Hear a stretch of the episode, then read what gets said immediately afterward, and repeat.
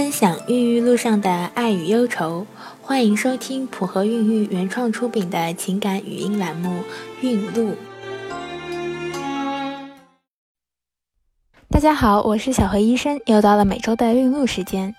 我跟我老公结婚多年，一直未孕，一开始没有觉得有什么问题，只当是缘分还没到，只是每次月经来都痛得要死。直到一四年认识的一个医生告诉我，怀疑我是得了腺肌症。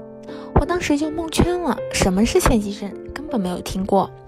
那个医生给我的建议说是做试管，我那时候不太相信试管。医生建议可以做宫腹腔镜手术看看，不过费用也比较贵，当时费用算下来差不多两万多。一五年预约检查，做了宫腔镜手术，问题是腺肌症，盆腔中度粘连，双侧输卵管弯曲等有问题。让我的备孕路程又艰辛又痛苦，有时候回头想下，真是好心酸。一六年八月，上天是不是眷顾我了呢？居然让我怀上了。可是每天肚子痛、流血，让我很是担忧。去医院做 B 超，发现宫腔内没有孕囊。这个结果让我从天堂跌入谷底。医生建议我们试管。十月份我们去到生殖中心，十一月份来月经后开始一系列检查，降调、促排、取卵。十二月十六号步入取卵，医生帮我取了十二个卵。三天后，跟老公带着期待、忐忑的心情来到医院看结果，结果出来配了九个。医生说结果还可以，但 B 超显示我的卵巢有点过度刺激，两边都大，可以移植，也可以选择休息两个月再移植，都有一定的风险。后来我跟老公商量移植吧，拿两个最好的胚胎去搏一把。医生同意了，但是指出移植鲜胚会有腹水的可能性，让我们明白风险。我心想，不努力怎么知道结果？只一心等待移植。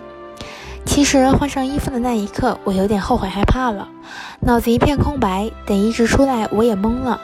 等我缓过来的那一刻，已经在床上观察了。那时候都会百度找感觉。第七天，我朋友怂恿我测白板，心里难过。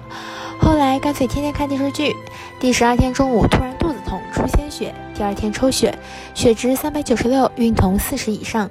医生说回家好好休息，隔天去抽血，翻倍比较慢。年初七，我突然肚子痛，上厕所一大块血块掉下来，当时快要吓死了，哭着给老公打电话，直奔医院。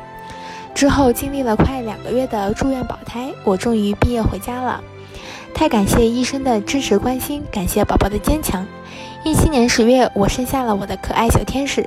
希望所有朋友们接了好运，不要被负面情绪传染。其实不成功也是优胜淘汰，不好才会失败。是你的就是你的，不是你的强求不来。姐妹们加油吧！这就是今天的孕路故事。普和孕育祝你一路好运。